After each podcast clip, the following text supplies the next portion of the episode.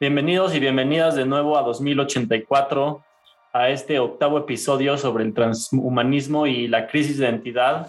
Después de unos meses de descanso, estamos de regreso y con lo que va a ser una gran plática. Para empezar, estoy aquí con Antón, que se conecta con nosotros desde California. Antón, ¿cómo estás? ¿Cómo te trata el gabacho? pues muy bien, muchísimas gracias, Santiago. Aquí embarcando una nueva aventura. En, pues voy a estar aquí un año estudiando y a ver qué tal está con regrese. Qué bien, pues le deseamos la, mejor de la suerte a, mi buen amigo Antón que anda allá en Berkeley. y pues bueno, Antón, este, el tema del día de hoy, la verdad es que es algo que nosotros en, nuestro tiempo libre así hemos platicado mucho. Es, es un tema que, que, se nos hace interesante, quizá también podría decir que preocupante. Entonces, este, pues no sé, dame algunas de tus reflexiones de que por qué, por qué sientes que en un show de tecnología estamos hablando de algo como la crisis de identidad o por qué crees que es importante hablar sobre el transhumanismo. Cuéntanos qué piensas. Yo, yo creo que el transhumanismo va a ser la nueva evolución. Queramos o no, va a haber una cierta, cierta gente que a la fuerza se va a querer mejorar de alguna manera. Ya ahorita nos metemos un poco más en esos temas, pero sabemos que son tres los principales. Es la inteligencia artificial, la nanotecnología y la biotecnología, de la cual ya hablamos también todo un episodio. Y yo creo que es muy importante mencionar esto de crisis de identidad porque este sector que te hablo se ve muy preocupado por mejorarse a sí mismo, ya sea mejorarse físicamente o, o quiere mejorar su inteligencia de alguna manera. Y esto mismo va a crear una ola a la que se van a tener que unir los demás, porque si no, este sector se va a volver dominante y va a ser la élite sobre los demás. Por eso es tan importante estar hablando de esto en este tema. Sí, claro, existe un, potencial problema de desigualdad que, como ninguna desigualdad que, hemos conocido en la historia de la humanidad, pero pues yo diría que a mí en lo personal me, me llama mucho la atención que existen tantas herramientas tecnológicas que pueden hacernos la vida más fácil o chance no pero con estas tantas herramientas tecnológicas, pues hemos podido facilitar nuestra comunicación con los demás y, conectarnos más con la gente, sin importar en, en dónde estén en el mundo.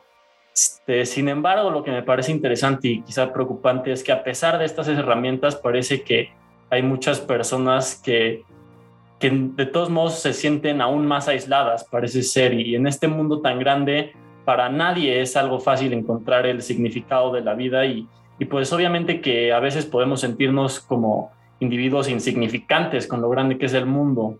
Este, las estadísticas de suicidios, de drogadicción, este, la crisis de opiaceo y de salud mental, pues creo que hablan por sí mismas y, y no podemos dejarlas pasar por desapercibido. Y además esta crisis de identidad creo que también se refleja mucho en lo patética que se ha vuelto la política actual, ¿no? Porque porque estamos viviendo en un momento en el que surgen demasiadas políticas identitarias, este, los populismos, la demagogia y también la explotación del resentimiento, que es, que es un elemento muy importante y, que puede ser muy malo, del cual muchos grandes autores han tratado grandes obras. Y este, pero bueno, esta crisis de identidad traje una cita porque esta crisis de identidad me, me recuerda mucho a una cita de Mil Cioran, este, que, me, que me parece una cita muy bonita. Este, dice, el nuevo cosmos no ha penetrado en nuestros espíritus que siguen viviendo en el centro del mundo sobre una tierra estática bajo un sol eterno. Nuestra educación nos ha enseñado a separar, a aislar y a no unir los conocimientos. Nos hace concebir nuestra humanidad de manera insular, al margen del cosmos que nos rodea y de la materia física de la que estamos constituidos. Así, somos hijos de ese cosmos, pero aún no sabemos situarnos en él. Y seguramente te acuerdas de un artículo que te compartí hace poco que, me encanta. Es un artículo que este, se llama El fin de la inteligencia. Fue publicado en un periódico por Juan Villoro, el escritor mexicano, en enero de 2021. Y en este eh, ensayo de, del fin de la inteligencia, este, trata un poco sobre esto, sobre lo que estamos hablando. Él comienza, de hecho, este ensayo diciendo que desde el siglo XIX la humanidad ha aumentado 11 centímetros de altura y pues es por algo que seguimos viendo que Olimpiada tras Olimpiada se, se rompen los récords. Eso realmente es algo que a mí me parece fascinante. Pero sin embargo, también hay pruebas de diversos especialistas que afirman que la capacidad cognitiva del ser humano este, ha disminuido y pues nuestra capacidad de entender el mundo se está debilitando. Esto dice que se debe a que la inteligencia humana depende de las condiciones sociales en las que se forja.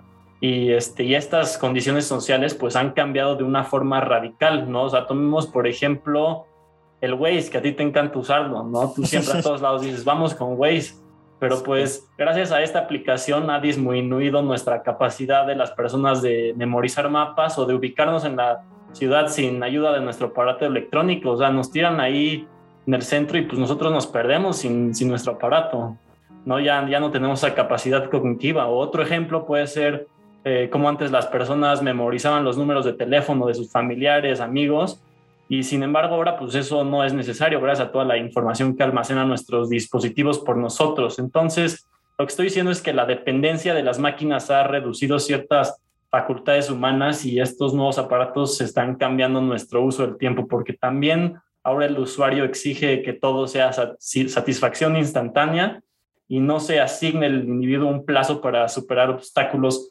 por su propia cuenta. Si, si no haya una respuesta express, pues se busca otra aplicación. Si no sirve el Waze, pues vamos por otra, ¿no? Claro, claro. La verdad, aquí tienes toda la razón. Lo, como dices, es un gran artículo. Habla muy bien de esto. Y no solo también de los mapas. Antes se supone que justo cuando éramos eh, esta criatura que estaba, bueno, este, este ser humano que apenas está empezando a cazar y comía todavía sin poder plantar, era cuando más teníamos que estar usando nuestro cerebro. Lo menciona muy bien Yuval Noah Harari en, en su libro de Sapiens, porque lo que tenía que hacer el humano era acordarse de qué plantas podía comer, qué hongos sí, qué hongos no, cuáles se dio cuenta que mató a su compañero, cuáles usó él esto mismo de, del mapa, saber dónde podía dormir esa noche. Entonces es algo evolucionario que se ha estancado con el teléfono, como bien mencionas. Y como dices, el Waze es una gran aplicación por usos de optimización de tiempo, pero no para el ser humano. Lo que yo creo es que ahora vamos a ver un cambio revolucionario mucho más dependiente de la tecnología y no es, ojalá, por mi punto de vista, como también ya lo habíamos mencionado en el otro episodio, hablando del transhumanismo, la rama por la que más me inclino yo es la biotecnología. Vamos a ver por qué nuestro siguiente invitado, Miklos, parece ser que se, el doctor Miklos parece ser que se opone a estas ideas, pero la biotecnología se desvía de este tipo de tecnología donde nosotros dependemos de algo y nada más nos mejora a nosotros mismos de una manera biológica. Ya veremos si sí sirve, si no, pero... Claro, para mí esa es la pregunta, porque el doctor Lucas, de hecho, hace mucho énfasis en su trabajo, en, él habla mucho sobre esta idea de, de la libertad tecnológica y él dice, es que la gente cree que la libertad tecnológica la está mejorando, entre comillas pero él dice, no, eso no está pasando. En realidad nada más te está modificando y te está haciendo menos fuerte porque nada más este, recurres completamente a, la tecnología para tapar tus debilidades en vez de como forjarte y, este, y ponerte a ti mismo en situaciones difíciles, ¿no? Pero creo que va a ser una conversión muy interesante con él, la que, que tendremos a continuación y pues vamos a explorar muchas preguntas como por ejemplo, ¿qué, tiene que ver la identidad con la tecnología? Es algo que, me, que me, se me hace, es de las primeras preguntas que me viene a la mente ¿no? y que creo que nuestra audiencia se lo puede estar preguntando a sí mismo. A ver, este show es de disrupción tecnológica, pero ¿por qué identidad? ¿Crisis de identidad qué? Y, bueno, yo creo que después de la conversación, este, todos este, tendrán una mucho mejor idea de lo que nos referimos con esta idea y, de cómo se relaciona con la tecnología. No sé tú qué, inquietudes tengas este, para platicar con el doctor Lukács. Pues yo mi inquietud más grande es si no ya vivimos en, en una forma de transhumanismo, porque ya todo no es natural. Dependemos de miles de cosas para mejorarnos desde las vitaminas que uno se toma en la mañana, porque ya sabemos que si te tomas esa vitamina C en la mañana te va a ayudar a que tengas menos resfriado. yo lo que quiero saber es dónde el doctor Lucas se pone esta línea entre la, el transhumanismo ya hasta el siguiente nivel y el transhumanismo en el que ya hemos vivido. O sea, quiero, quiero ver dónde se separa la brecha entre ya lo que él considera abnormal y lo normal. Eso, sí, es interesante, porque quizás ni siquiera hay una línea, nada más estamos, como lo dijiste al principio, es una evolución y ya, ya, ya dimos medio paso hacia eso quizás. Entonces sí es interesante ver qué piensa el, el doctor Lucas. Y pues bueno, a continuación tendremos esta interesante plática con el doctor Miklos Lukács y ya se los presentaremos.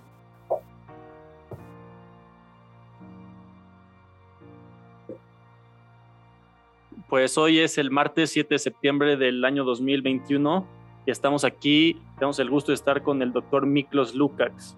Él es originario de Lima, Perú, es muy conocido por su canal de YouTube en donde habla sobre sus diversos intereses como la filosofía, especialmente la filosofía de la tecnología, habla de ciencia, de tecnologías convergentes y de política. Además, cuenta con una carrera académica bastante destacable. Tiene un bachiller y licenciado en medicina veterinaria de la Universidad Mayor de Chile, una maestría en gestión de la innovación por la Universidad de Manchester, otra maestría en ciencia política por la Pontificia Universidad Católica de Perú, un doctorado en management por la Universidad de Manchester, un máster en development studies de la Victoria University of Wellington en Wellington, Nueva Zelanda. Es profesor e investigador de ciencia, tecnología e innovación en la Universidad de San Martín Porres en Perú y también es investigador en el Matthias Corvinus Collegium de Budapest, Hungría. El doctor Lukács está trabajando en una hipótesis sobre la crisis de identidad y el transhumanismo. Él cree que vivimos en un mundo regido por la ciencia y la tecnología. En lugar de que la ciencia y la tecnología sean instrumentos, dice que se han convertido en objetos de adoración, como si fueran un tipo de Dios. Dicen que hay que creer en la ciencia porque ahí están todas las respuestas a nuestras preguntas, un, tipo de positivismo. Y la tecnología puede modificarnos y facilitar el cambio de la manera en la que nos entendemos a nosotros mismos como seres humanos. Su hipótesis es que estamos yendo gradualmente a un mundo de libertad tecnológica. Ideologías como transgénero son un primer paso hacia el transhumanismo. Dice que los seres humanos se están convirtiendo en objetos que puedes modificar y manipular. La tecnología para mejorarnos, entre comillas, no nos está mejorando, sino que en realidad simplemente lo que está haciendo es que nos está modificando. Y estas dos cosas son cosas muy distintas. Entonces, la tecnología para mejorarnos, dice el doctor Lukex, implica un acto de fe. Y el doctor argumenta que nos estamos esclavizando más en nombre de la libertad tecnológica. En un punto hasta podríamos volvernos dependientes de los proveedores y suministradores de la tecnología y entonces tendríamos menos libertad. Entonces, doctor Lukács, para empezar con lo más básico, em, ¿qué es el transhumanismo y, cómo se conecta esto con, la identidad humana? ¿Qué, es esto? Perfecto, gracias Santiago, Antón, gracias por la invitación. El transhumanismo es una ideología y es un movimiento cultural, también un movimiento político, porque ya han surgido partidos transhumanistas en los Estados Unidos, Francia y en el Reino Unido, por dar algunos ejemplos, que lo que busca es, en su definición y con sus palabras, mejorar, enhance, ¿no? Mejorar las capacidades físicas, cognitivas, intelectuales e incluso morales de los seres humanos a través de la aplicación de tecnologías, no al entorno, sino al propio ser humano. En este caso, ¿de qué tecnologías se habla? De las tecnologías convergentes principalmente, como la inteligencia artificial en sus diferentes manifestaciones, eh, reconocimiento facial, procesamiento de lenguaje natural, este, no sé, pues automatización de procesos, todo este tipo de, ¿no? Todo estos procesamientos algorítmicos, vamos a decir. Em, con la biotecnología, específicamente con CRISPR, que es la tecnología más, más, este, más prometedora en ese sentido de modificación de genes eh, o de edición de genes, eh, con nanotecnología, con robótica, con eh, impresión en 3D, etc. Entonces, estas tecnologías aplicadas al ser humano para mejorarlo. Y eh, postula tres, o tiene tres principales objetivos que son la super longevidad, se busca combatir la muerte, revertirla incluso, es decir, hay una aspiración de inmortalidad. La superinteligencia, que es básicamente el planteamiento de que somos literalmente amebas en el proceso evolutivo, eh, y que eh, podemos potenciarnos mucho más con la fusión con estas tecnologías y finalmente el super bienestar, porque de nada te sirve ser súper inteligente y vivir infinitamente si es que tu calidad de vida va a ser mala. Entonces, eso es a lo que postula el transhumanismo. ¿Cómo se conecta? Bueno, es muy sencillo. El, el, vamos a decir, en diciembre del 2015, eh, Klaus Schwab, el director ejecutivo del Foro Económico Mundial, publica una, un artículo, The Fourth Industrial Revolution, la cuarta revolución industrial, en la revista Foreign Affairs, que es una revista muy reconocida de relaciones internacionales. Ahora, lo que pasó acá es que este artículo no tuvo la pegada que, se tenía, entonces lanza la presentación de esta cuarta revolución industrial en la conferencia de Davos en 2016 y después ya con una fuerte promoción a partir de abril del año 2016. ¿Y qué es lo que, cómo se define la cuarta revolución industrial? Definen la cuarta revolución industrial como la fusión, ojo con esta palabra que el lenguaje no es neutro, la fusión de los sistemas biológicos, tecnológicos y digitales. Parafraseando de otras maneras, eso es transhumanismo. La fusión de los sistemas biológicos, tecnológicos y digitales es transhumanismo, entre otras cosas, porque no solamente va a ser la especie humana, sino también pueden ser otras especies. Pero ¿por qué se hace el vínculo al, al Homo sapiens? Por una razón muy sencilla, porque en ese mismo texto, Schwab dice que no solamente se va a cambiar el entorno, sino va a cambiar el concepto propio de lo que significa ser humano. O sea, ni siquiera soy yo el que lo está diciendo. Se va a cambiar el concepto de, lo que significa ser humano y que eso va a tener eh, capacidad, eso va a tener un impacto muy fundamental en la forma como nos vemos. Y hablan abiertamente, usa la palabra textual que usa es augmentation, ¿no? Aumentar o potenciar. Ahora, ¿Por qué deberíamos darle importancia a un foro, como, el Foro Económico Mundial? Porque me podrían decir, pero ¿qué tiene de relevante el Foro Económico Mundial? Bueno, es muy relevante porque es una organización paraestatal, una organización no gubernamental de carácter internacional de muy alto perfil. Todos los años este foro organiza el, el foro de Davos, que es un foro donde se reúnen líderes, mundiales en el ámbito político, presidentes, primeros ministros, los grandes eh, CEOs de las grandes empresas tecnológicas del mundo financiero, artistas de Hollywood, premios Nobel, activistas de ONGs, eh, productos de marketing como Greta Thunberg, es decir, todo este conjunto de lo que la gente intuitivamente dice la élite. Ahora, no es que sea el Foro Económico Mundial el único sitio tú vas a tener muchos otros foros. Tienes el Aspen Institute, el Council of Foreign Affairs, tienes el, Club de Roma, la Comisión Trilateral. Es decir, hay una serie de eventos que se hacen durante el año y son diferentes espacios. Pero el más vocal, el que ha impulsado conceptos como Cuarta Revolución Industrial, como Gran Reseteo Gran Reinicio, Nueva Normalidad, ha sido el Foro Económico Mundial. Así que por eso es importante entonces, ¿de qué manera esto influye? Cuando el Foro Económico Mundial, que no tiene una capacidad ejecutiva, porque eso sí lo puede tener, por ejemplo, un foro como Naciones Unidas, donde hay conexiones muy íntimas entre ambas organizaciones, lo que termina siendo esta cuarta revolución industrial es la transformación del transhumanismo como una política pública de carácter global. Eso es lo importante. ¿Y cómo se conecta la identidad humana? Ya es explícito, ya lo ha dicho el propio Schwab, Human Augmentation cuando se habla de fusión de sistemas biológicos, tecnológicos y digitales. ¿Y por qué no resuena mucho esto en la gente? Porque la principal limitante para que la gente eh, pase de acusar a alguien, a personas como yo que estamos diciendo estas cosas de conspiranoicos, la limitación no es la solidez de la hipótesis, porque está, el paso del tiempo está, está simplemente validando cada una de las cosas que estoy diciendo, sino que es la profunda ignorancia de lo que ocurre en cuanto a desarrollo científico-tecnológico. La gente no tiene idea de que tecnologías que, que antes consideradas solamente de película, de ciencia ficción, hoy ya son técnicamente posibles.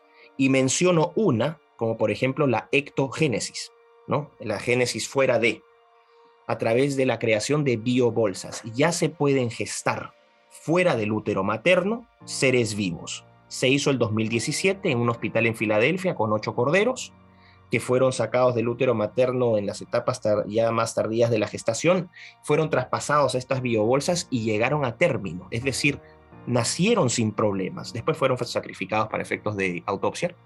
Y después hace poco, hace tres o cuatro meses, y es un poco menos, el Instituto Weizmann en Israel, que hizo lo mismo con embriones de ratón, con más de 200 embriones de ratón, que colocó también en biobolsas, pero a diferencia del experimento 2017, esto fue desde la concepción, desde que eran cigotos y han llegado hasta 11 meses de gestación.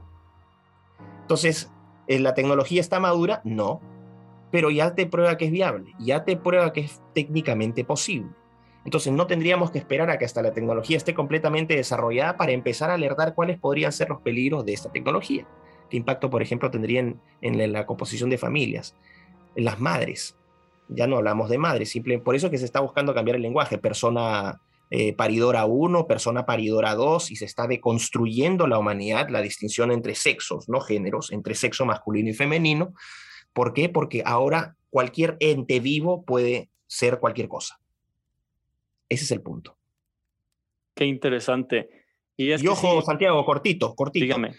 Para los, porque siempre, nunca faltan los idiotas, porque ya no les tengo paciencia, nunca faltan los idiotas que ponen en los comentarios hoy este conspiranoico. A esos, me adelanto, a esos imbéciles que por favor pueden corroborar todo lo que estoy diciendo, métanse un googleo chiquitito nomás y, hagan la tarea y me ahorran, se ahorran ustedes el, el, el, ¿no? el, ridículo y me ahorran el tedio a mí de responderles. Qué interesante. Pues sí, justamente este tipo de personas o más, más bien el ciudadano este, común de, de este mundo, quizá en el siglo XXI, ve una idea como la del Neuralink, ¿no? De, de Elon Musk y dice, pues ¿Cuál es el problema? Chance me está mejorando, que voy a ser más listo, voy a tener este, más habilidad de investigar, de lo que quiera, pero... Si me permites, te lo respondo ahorita, porque es preciso eso. Ese ejemplo que ha dado muy bueno, ¿no? Eso apuntaría, por ejemplo, a un enhancement, ¿no? A una mejora. Inicialmente te lo presentan con fines terapéuticos. Salió más que a decir, sí, podemos curar el Alzheimer, ¿no? O los ataques de, ¿cómo se llama? Cuando te epilepsia, tiene aplicaciones terapéuticas. Te la venden por el lado terapéutico, que se pueden curar enfermedades o se puede mejorar una serie de cosas. Ya, ok, vamos a decir que eso es cierto, que se puede mejorar esa tecnología y puede lograr eso. Yo personalmente, y creo que ustedes también, y creo que la inmensa mayoría de gente, estaría de acuerdo con esa tecnología si es que se usa con esos fines, porque es una tecnología que está siendo usada para servir al ser humano, para superar una dificultad o una enfermedad, porque debe ser terrible vivir con, con epilepsia. Entonces, si eso me cura la epilepsia, adelante, yo no tengo problema. El problema es cuando empiezas a romper la barrera de lo terapéutico ya pasas a lo no terapéutico y empiezas a hablar ya de, mejoras. Y la primer, el primer cuestionamiento que yo hago aquí es, ¿de qué mejora me hablan? Si todas estas tecnologías recién están en desarrollo, no son tecnologías que han sido probadas 100% en su eficiencia, y están hablando de posibilidades tecnológicas, que es otra cosa. El CRISPR es posibilidades tecnológicas. Inteligencia artificial aplicada los tipos de aplicaciones que se quieren dar son posibilidades tecnológicas. Y es gracioso que estos, eh, los promotores de esto hablen de una, de, la, la, o sea, de la, la, ciencia es implacable, es exacta. Pero ellos no están hablando de ciencia, están hablando de ciencia ficción, que es distinto. Están basando sus resultados en base a posibilidades científicas, que no es lo mismo que hechos científicos o hechos tecnológicos. Y el problema es que tú no estás mejorando. Eso es apelar a un acto de fe. Así como estos giles critican a la gente que es cristiana, a la gente que tiene creencias en Dios, yo personalmente soy agnóstico, ¿no? Pero me, me alineo con, con, la iglesia en muchas cosas porque en el mundo de la defensa del ser humano yo estoy completamente con ellos. Pero ellos que critican tanto a los, a los creyentes, ellos creen en eso. Es un acto de fe. Vamos a mejorar. No van a mejorar nada. Lo que van a hacer es modificar. Modificar que no es mejorar y la modificación puede ir bien o mal. ¿Ok? Vamos aclarando eso. Entonces ya la trampa viene desde la definición, porque te lo venden con un tecno-optimismo, pero así que nadie podría resistirse a tremenda, ¿no? Tremenda promo. Uy, la tecnología no va a Neuralink y todo el mundo empieza a alucinarse. Vamos a poner un ejemplo concreto. Pongamos que Neuralink se usa con fines terapéuticos y tiene éxito. Y de repente sale Elon Musk, ¿no? En esos shows que le encanta hacer, aprovechando que es un líder de los millennials, un líder intelectual, y dice, muchachos, hemos descubierto que Neuralink también puede hacerte que tú, mira, puedes jugar en, este, no sé, Metal Gear o Soma, o vas a jugar Cyberpunk 2077, pero conectas tu Neuralink a la cuestión y, ya ni siquiera lo vas a ver en la pantalla, lo vas a ver en tu cerebro. Y todo el mundo, y, y vas a ver a la masa de imbéciles aplaudiendo. Bravo, o sea, por fin, no necesito ni siquiera resolución 8K con esto, no, ni 120 cuadros por segundo, me lo voy a alucinar en mi cerebro, voy a cerrar los ojos así, ni siquiera realidad virtual. Pongamos qué pasa, así como les gusta a ellos especular, yo también especulo. No sé, no pagaste tu, tu mensualidad de Neuralink, del servicio. Te mandan una notificación, queridísimo Antonio, tú eres un cliente que amamos mucho, te hemos mandado una cajita de chocolates a tu casa, pero por favor te recordamos que tienes que pagar tu cuenta. Pongamos que Antonio no, pasa, no paga la cuenta, los dos meses, segunda notificación, tercera notificación al mes, pa, le cortaron el servicio. Ya. ¿Qué pasa? ¿Qué efectos colaterales podría haber? Vamos a alucinar un poco más. Resulta que a Antonio le caía mal, hay una gente en el colegio, hay que le caía mal y lo, y lo neurohackean. Para, para hacerle la joda, lo neurohackean y lo dejan así en vegetal hasta que no lo activen. Ahí está, pues. ¿Por qué no pensamos en eso? Ay, pero ese ejemplo es un poco idiota. Bueno, entonces ustedes también están planteando esto en términos de ciencia ficción, permítanme a mí, ¿no? Plantearlo también en términos de ciencia ficción y es un planteamiento y es un cuestionamiento legítimo. ¿Por qué? Porque lo que yo estoy diciendo es, yo no soy un tecnofóbico, yo soy un tecnoescéptico que es distinto. Tampoco soy un tecnooptimista. Tecnoescéptico, ¿por qué? Porque quiero ver qué aplicaciones les dan a las tecnologías y si sirven, encantado.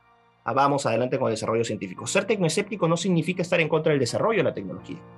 Yo no estoy en contra de que se desarrollen esas tecnologías, estoy en contra de los usos futuros que pretenden darle o cómo se está vendiendo el paquete se está engañando a la gente joven, especialmente, que es el sector más vulnerable, metiéndoles las ideas en la cabeza como que todos van a ser Tony Stark, todos van a ser este Thor, no todos van a ser superhéroes. Y no les están haciendo pensar qué aspectos negativos pueden tener esas tecnologías. Esa es mi alerta. Me parece fantástica la tecnología, pero ojo, olvidemos no solamente el tecnooptimismo, sino que también el hueso, o sea, la carne viene con hueso. Ese es mi mensaje. Eh, justo eso viene perfecto a mi siguiente pregunta, doctor. Y me da mucha curiosidad saber justo es donde, cuál es la línea que usted cree que ya cuando cruza ya no hay vuelta atrás. O sea, ¿cuál es la diferencia entre las tecnologías que tenemos ahorita como el teléfono, relojes inteligentes, las televisiones inteligentes, e inclusive las prótesis para gente que necesita una mano inteligente y, y también las tecnologías medicinales, como vemos las vacunas ahorita muy controversiales, la vacuna del COVID, donde todos creen que nos están inyectando los nanochips. No, eso, es una tontería eso de los. Sí, claro, claro. ¿Y cuál, cuál cree que es usted la brecha que divide ya este tipo de transhumanismo con esto que ya hemos implementado hasta hoy en día? A ver, y gracias por hacerme esta pregunta porque hay mucha malinterpretación de lo que yo digo. De partida, estas son tendencias que no van a ocurrir en uno, dos, tres años, sino que son tendencias de largo plazo. Es como el mundo podría ser en 40, 50, 60 años dentro de lo que es la normalidad. O sea, no es que los, eh, estos efectos se producen de manera inmediata. Eso es uno. Yo no estoy hablando de cuestiones que hoy van a pasar, porque si dices que hoy va a pasar, la gente no te va a creer. Pero si planteas las tendencias, hacia eso puedes ir. ¿Cómo planteas los límites? Esa es una pregunta que es mucho más compleja que escapa a la, vamos a decir, a la complejidad de una respuesta que podría dar en tan corto tiempo. Sí puedo decir lo siguiente. Establecería parámetros generales, ¿no? ¿Qué tecnologías tienen fines terapéuticos? Fines que sirven al hombre, fines que sirven al ser humano. Yo con, esas, eh, con esos fines estoy perfecto. Ahora, podrían empezar a desmenuzar esto y decir, pero claro, eso necesitaría una mayor, un mayor refinamiento, eso terapéutico, y es correcto. Quienes me critiquen por esto tienen toda la razón. Hay que ser mucho más finos. Pero eso es una, vamos a decir, vamos a establecer los, fundamentos. De ahí vamos viendo la, ¿no? el, el, el, grano fino. ¿Cuáles son al servicio, cuáles son al servicio del ser humano y cuáles no? Por ejemplo, yo, eh, para fines este, estéticos o recreativos, no permitiría la aplicación de esas tecnologías por una sencilla razón. ¿Por qué abres una caja de Pandora? Después se abre el, campo al subjetivismo. Entonces cualquiera, si le abriste el campo a este, este también lo puede hacer y empezamos a ya no a jugar solamente con el individuo, sino, y esta es mi crítica, hay una posición libertaria, el, libertarismo que para mí es un peligro, eh, como se ha planteado, este hiperindividualismo que te dice, no, mientras no le no molestes a nadie, tú puedes hacer lo que quieras con tu cuerpo. Sí y no, sí y no porque tus actos tienen consecuencias sobre la vida de los demás. Cuando, por ejemplo, dices, voy a consumir drogas y la gente dice, pero ¿en qué te afecta? Bueno, los drogadictos si es que necesitan más droga y no encuentran qué pueden hacer, pueden robar, pueden matar, generan costos en salud pública, etc. Hay otras cosas que son mucho más sutiles. Por ejemplo, nosotros estamos hablando y nos vemos aquí. Y ustedes me ven y ven con dos ojos, nariz, boca, y me identifican inmediatamente como uno suyo, uno de su especie. Yo los identifico, estoy familiarizado con ustedes. Somos, todos somos Homo sapiens esta configuración anatómica que tenemos, a pesar de que somos distintos genéticamente, en 2% aproximadamente de nuestro, de nuestro genoma varía, pero en general compartimos el 98% de, de, los genes y eso nos hace ser parte de una especie. Ese, esa condición, esa humanidad o ese conforma, con pertenecer a esta especie es un patrimonio de todos. No es solamente tuyo, ni, ni mío, ni, es de todos. Y todos tenemos que respetar ese bien que es, vamos a ponerlo en términos económicos, un bien público, que es tu naturaleza y tu condición humana. Del momento en que alguien viene y empieza a experimentar y empieza, no sé si han visto el body morphing, esta gente que se pone, que se pone placa de titanio en la, ceja y se parte la lengua y se abren huecos acá y se tatúan y al final se crean, véanlo, ¿no? Body morphing, el hombre, vean el caso de un venezolano que se ha llamado Satán, después el hombre, el hombre leopardo, la mujer lagarto, que ahora ya quiere ser ladrón, que antes era hombre, o sea, el problema es que empiezas a reconfigurar, a reconfigurar la especie. Inicialmente con factores, vamos a decir, cosméticos o estéticos, porque eso sería externo, eso sería solamente a nivel de fenotipo, tu apariencia. Pero ¿qué pasa si ya empiezas a, a reconfigurar a nivel genético? por fines simplemente no terapéuticos. Ese impacto no va a ser solamente a la, a especie que, ¿no? a esos padres que van a transmitir esas características genéticas a, a, su descendencia, sino que nos afecta a todos. Y nadie es dueño. Todos somos dueños, pero nadie es dueño exclusivo de ese patrimonio que nos pertenece a todos, que es nuestra identidad como ser humano. Y esa identidad que está configurada por su naturaleza, es decir, su aspecto físico, anatómico, genético, biológico, el aspecto comunicacional y la experiencia de ser humano, o sea, la condición humana, que es todo aquello que nos distingue de las otras especies que podemos registrar nuestro pasado, que podemos filosofar y pensar en términos abstractos, que podemos este, pintar, que podemos cantar, tenemos música, ¿entienden? Ese es el peligro y es tan sutil, y es tan sutil, y es tan difícil de defender para muchas personas, porque la gente intuye que eso está mal. La gente intuye que prostituirse está mal, porque dudo muchísimo que eh, existan eh, gente que se dedica a la prostitución porque ama lo que hace. Se dedican a la prostitución porque tienen que comer, punto. O porque les gusta más la vida fácil, pero que les guste hacerlo, lo, dudo mucho. ¿No? Porque con, este, con esta especie de libertad, entonces yo podría decir, si la libertad es ilimitada, entonces yo podría decir, por eso es que para mí el libertarismo es tan peligroso como el, el marxismo, son extremos uno hipercolectiviza y el otro hiperindividualiza. Yo podría decir, y ojo, es el culto al egoísmo, esto es, una, esto es el planteamiento objetivista, es el culto al egoísmo, explícitamente te lo dice. Yo podría decir entonces en ese parámetro libertario, yo podría hablar y decir, bueno, ¿saben qué? Eh, como no le molesta a nadie, mira, criar hijos me, es un tedio, me hace gastar mucha plata, y yo quiero a mis hijos un montón, pero sabes que me cansé de, gastar plata en ellos, así que los voy a vender a otra persona para que se haga cargo de ellos. ¿Ok? Y si los niños están de acuerdo, ponte que eh, los niños los van a vender a una casa, un millonario que tiene piscina en la casa, el otro no tenía piscina.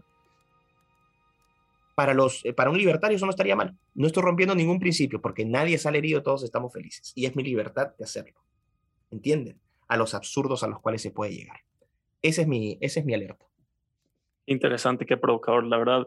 Y conectando con esto que nos está diciendo, ¿qué pasaría si, por ejemplo, el día de mañana o en un mes, este, de repente las personas empiezan a, modificar sus genes o, de sus futuros bebés eh, de una manera extrema o más bien si en un mes este, una persona ya adquiere el Neuralink, ¿qué va a pasar? Porque pues digamos que si yo en, en un año entonces quiero aplicar un trabajo que si en el trabajo me dicen, pues no, es que tú no estás conectado al Internet, sabes, como que eh, eres muy lento y la cosa que este tipo de desigualdad extrema, ¿cómo, cómo podemos frenarlo o, no hay forma de frenar esto? Si alguien lo, lo, implementa, pues, pues la demás gente no va a querer quedarse atrás. Ya hay ensayos, el tema entre vacunados y no vacunados. Ya se está preparando el camino, ciudadano de primera y segunda clase. Segundo, Pongamos que se salen a la, ¿no? Se legalizan todas estas este, tecnologías y se legaliza este, este libertinaje individual, que es peligrosísimo, ¿no? Eh, en nombre de los derechos, ah, ojo, porque siempre es la, ¿no? Se, se socavan, usan la institucionalidad para socavarla. Eso es lo peor de todo. Una clase política que no representa los intereses de la gente, sino que representa los intereses de foros como el Foro Económico Mundial y los parásitos que trabajan en Naciones Unidas, por ejemplo. Entonces, vamos a poner lo siguiente no todos van a poder acceder a esas tecnologías. En primer lugar, pongamos que quieres mejorar genéticamente a tus hijos y, escoges en una clínica, ya no fertilización in vitro, eso ya es, eso ya es primitivísimo, ya no puedes diseñarlo genéticamente, ¿no? Entonces le dices, vas al doctor y le dices, mira, quiero que el perfil genético de mi hijo sea este, ta, ta, ta, ta. Mire, señora, tenemos un paquete 2 por 1 sobre todo esta oferta este domingo, que si compra el paquetón Usain Bolt, Arnold Schwarzenegger y Einstein, que es el más top que tenemos, le damos dos por uno. O sea, no le sacamos un hijo, le sacamos dos. Y con nuestra, ni siquiera vamos a necesitar madres, este, no, porque nosotros somos medio ambiente amigables y respondemos a los derechos humanos, por lo tanto van a ser eh, fabricados en biobolsas, pero obviamente van a estar a su registro. ¿ya? ¿Cuánta gente puede acceder a esa tecnología? Ese, ese, ese ser que va, que va a ser creado es como las, veamos el caso de los animales. Los animales, vamos a ver animales de producción, vacunos vacunos de producción de, lácteos, ¿no? la vaquita del campo, ese del campesino que te produce 8 o 9 litros este, al día, versus la vaca de, de, producción de planta que te produce entre 38 y hasta 42 litros. Bueno, ha habido mejoramiento genético ahí, claramente hay una diferencia. Entonces, ¿qué pasa si empiezas a generar unas una, eh, diferencias entre especies, donde empiezas a, dentro del Homo sapiens empiezas a crear a los mejorados y a los no mejorados? Los mejorados van a tener un nivel de inteligencia mayor, una mayor resistencia física, van a este, comer menos, van a ser más eficientes, o sea, van a ser superiores. Tú no vas a poder competir de ninguna manera con esos mejorados. Ahí entonces ves una brecha, como la economía puede generarte estas divergencias. Esto es un plano hipotético, ojo. Pero entonces van a salir algunos idiotas y van a decir, no, porque nosotros promovemos, no, nosotros no somos tecnolibertarios ni tecnoliberales, nosotros somos tecnoprogresistas. El Estado tiene que repartir estas, ¿no? Ya, ok, perfecto. Ya hemos visto cómo funcionan los estados, ¿no? Son antros de corrupción increíbles. ¿Quién les va a garantizar que estas, estas tecnologías van a ser distribuidas correctamente? ¿Qué pasa si estas tecnologías caen en manos de, de movimientos terroristas o de grupos delictivos? ¿Mm?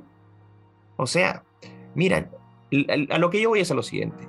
La tecnología es fantástica. Yo no estoy en contra de que se investigue con CRISPR. Creo que hay un potencial enorme para curar enfermedades monogénicas, para sintetizar proteínas. Ahora el caso de esta, ¿no? De, de DeepMind, esta empresa de, que es propietaria Alphabet, es propietaria de esta empresa británica, que fue la que generó este algoritmo para AlphaGo, del, ¿no? este, este juego de mesa donde le ganaron al campeón mundial Lee en 2016. Ahora han creado AlphaFold, que es un, es un, algoritmo, un conjunto de algoritmos que te permiten eh, proyectar cuál va a ser la estructura de las proteínas. Y esto trasciende la dificultad, o sea, trasciende la, vamos a decir, la extensión de esta conversación porque es muchísimo más complejo. Pero sí les puedo decir que con ese, con ese aporte de AlphaFold, literalmente se redefine la medicina porque todo lo que hacemos, todo lo que funciona en nuestro, nuestro organismo es proteínas casi. Las proteínas lo hacen todo, ¿no? Y la forma de las proteínas es clave, porque la forma de la proteína en muchos casos determina la función de esa proteína.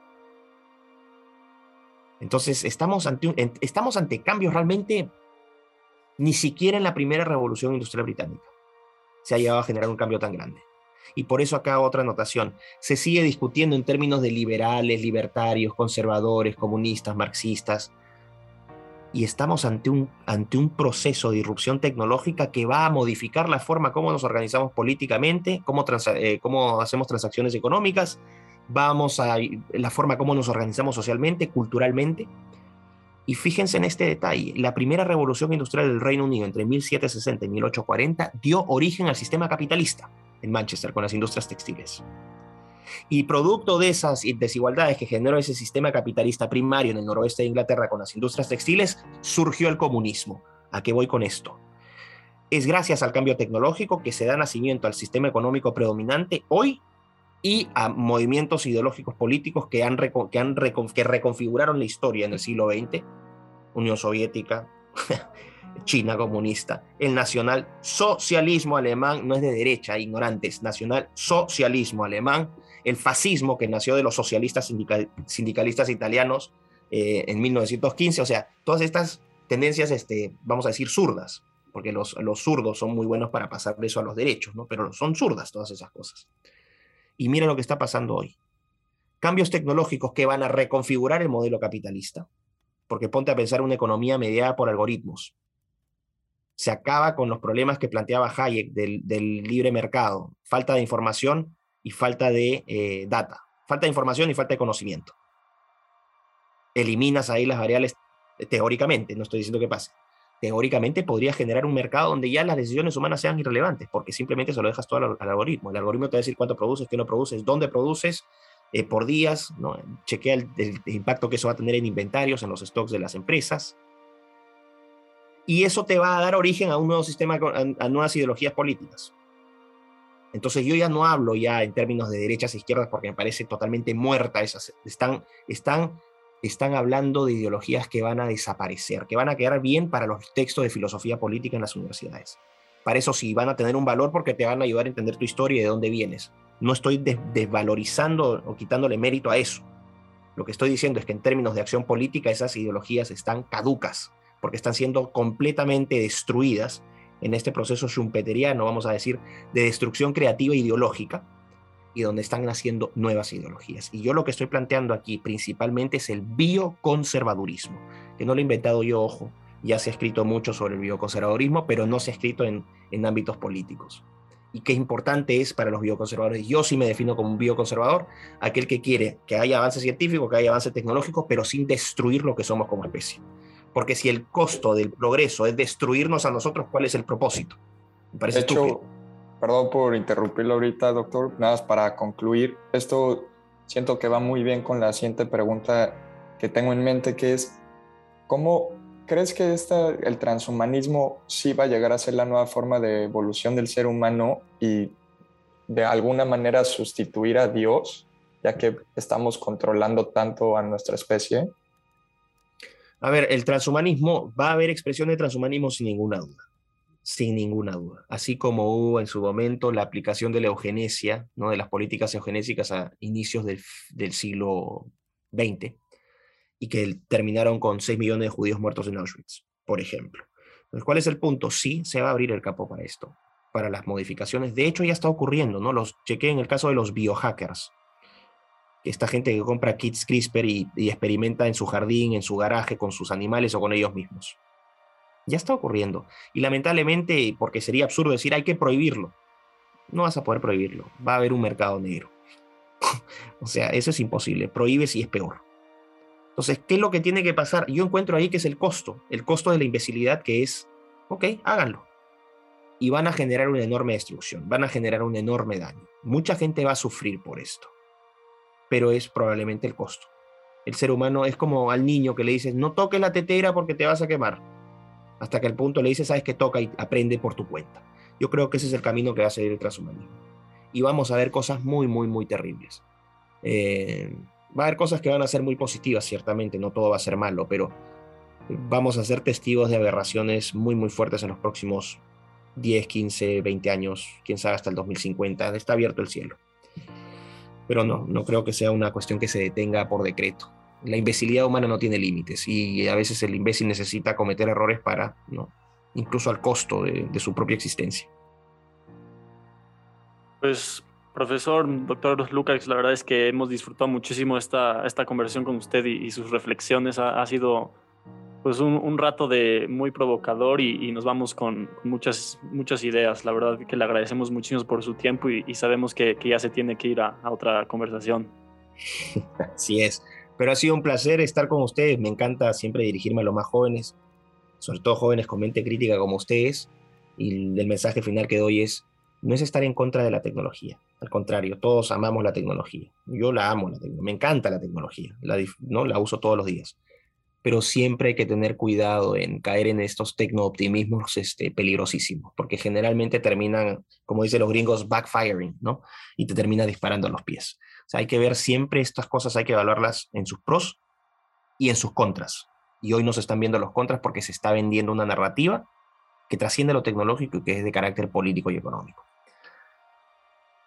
Muchísimas gracias, doctor. Así es, muchísimas gracias. Le deseamos todo lo mejor. Que esté bien. Bueno, y si se van para, y si estoy en México, ya saben por dónde se aparecen por ahí. ¿ah? Sí, ya, ya le contaremos a nuestra audiencia que, que, usted va a tener un tour por acá para a ver si alguien tiene oportunidad de escaparse y escuchar algunas Así es, si pueden ir a mi Instagram, ahí vamos a estar subiendo la información en mi Instagram, MicrosLucax8 al final. Va, buenísimo.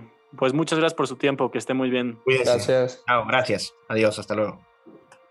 Pues esa fue nuestra conversación con el doctor Miklos Lukács. Como ya escucharon, él estará haciendo una gira en México en el próximo mes y estará en muchas ciudades. Entonces ya pondremos por ahí la información de sus redes sociales para que se enteren de eso. Pero bueno, ¿qué, Antón, qué nos llevamos de esta plática? ¿Qué, es lo que más interesante te pareció? ¿Qué, qué te deja inquieto? ¿Y con qué preguntas te quedas todavía después de, de la conversación? Porque seguramente que hasta salen nuevas preguntas como sabes, siempre preparamos nuestras preguntas, pero ya conversando con una persona te empiezan a surgir muchas más. Pero yo la verdad con lo que más me quedo es lo, lo objetivo que es el doctor.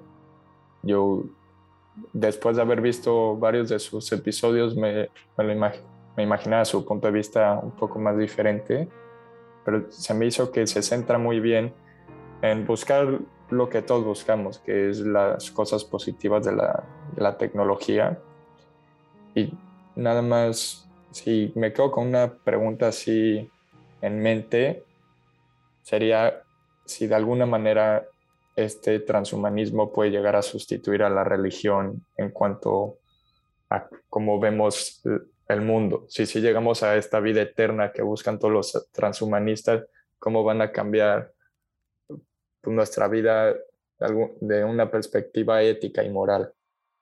Sí, claro, a mí también eso es de lo que más me llamó la atención, este, esa como relación entre tecnología, religión, identidad y como dices, yo también me esperaba este, encontrarme con alguien este, mucho más este, con un discurso religioso por, la, por las primeras impresiones que tuve, pero no al contrario, o sea, justo hasta nos dijo que es agnóstico, que es algo que pues que la verdad me sorprendió y, y algunas de las preguntas con las que, me quedo es, por ejemplo, esto de la inmortalidad, ¿no? Porque él habló sobre la, sobre la inmortalidad. Entonces, si nunca nos vamos a morir, ¿qué, ahora qué chiste tiene la vida, ¿no? Porque muchas personas, eh, muchos grandes escritores, este, intelectuales han, han hablado sobre que más bien hasta la muerte es lo que hace que una persona le, le dé sentido a su vida, pero si nunca nos vamos a morir, pues ahora cambia completamente todo el panorama, ¿no? Sí, sin duda.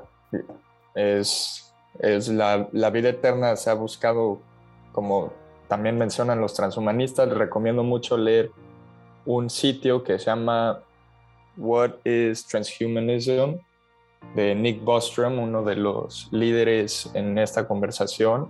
Es, es un profesor en Oxford que estudió filosofía y también está muy involucrado con la inteligencia artificial. Y se me hace muy importante ver cómo es algo que los griegos pensaban que iba a ser algo mítico, lo estamos a punto de llegar a través de nuestra evolución tecnológica. Entonces, veremos si se logra o no, como dice el doctor, pasó con, la, con el movimiento de eugenics en los 40, lo que llegó a ser la Segunda Guerra Mundial y un genocidio, y ojalá no sea el mismo caso con el transhumanismo y se aplique de manera correcta. Claro, de hecho este Nick Bostrom que mencionas es el, el fundador del Future of Humanity Institute en, en, la Universidad de Oxford y es algunas de las razones, algunas de las inspiraciones por las que empezó este, podcast y este, este proyecto. Pero de hecho, ahora sabes que también me quedo con una pregunta y, es que el, el doctor Lucas este, en sus videos de YouTube, que se los recomiendo mucho, tiene muchos videos este, con muchísimos views. Este, él es muy, muy crítico de, del progresismo, de esta ideología progresista. Este, y lo que me interesa preguntarle es, este, ¿qué piensa él sobre la idea de progreso? Porque tengo entendido que él es un crítico de eso, por, por lo que escuché en su último video con, con el gran y lúcido Jordan Peterson eh, y hace una distinción muy interesante también entre lo que es progreso material, progreso moral y, progreso intelectual que, que, se me hubiera hecho muy interesante también profundizar más con él al respecto. Pues sí, la verdad es una, es una gran pregunta con la que te quedas, Santiago, y ojalá podremos platicar con él algún otro día. Pues sí, ojalá. Eso ha sido todo por hoy. Eh, le agradecemos mucho a todos los que nos escuchan y los invitamos a seguirnos y a estar al pendiente que, que se vienen pláticas muy interesantes, como siempre. Gracias. Antón, que estés bien, cuídate. Bye. Igualmente, Santiago, cuídate.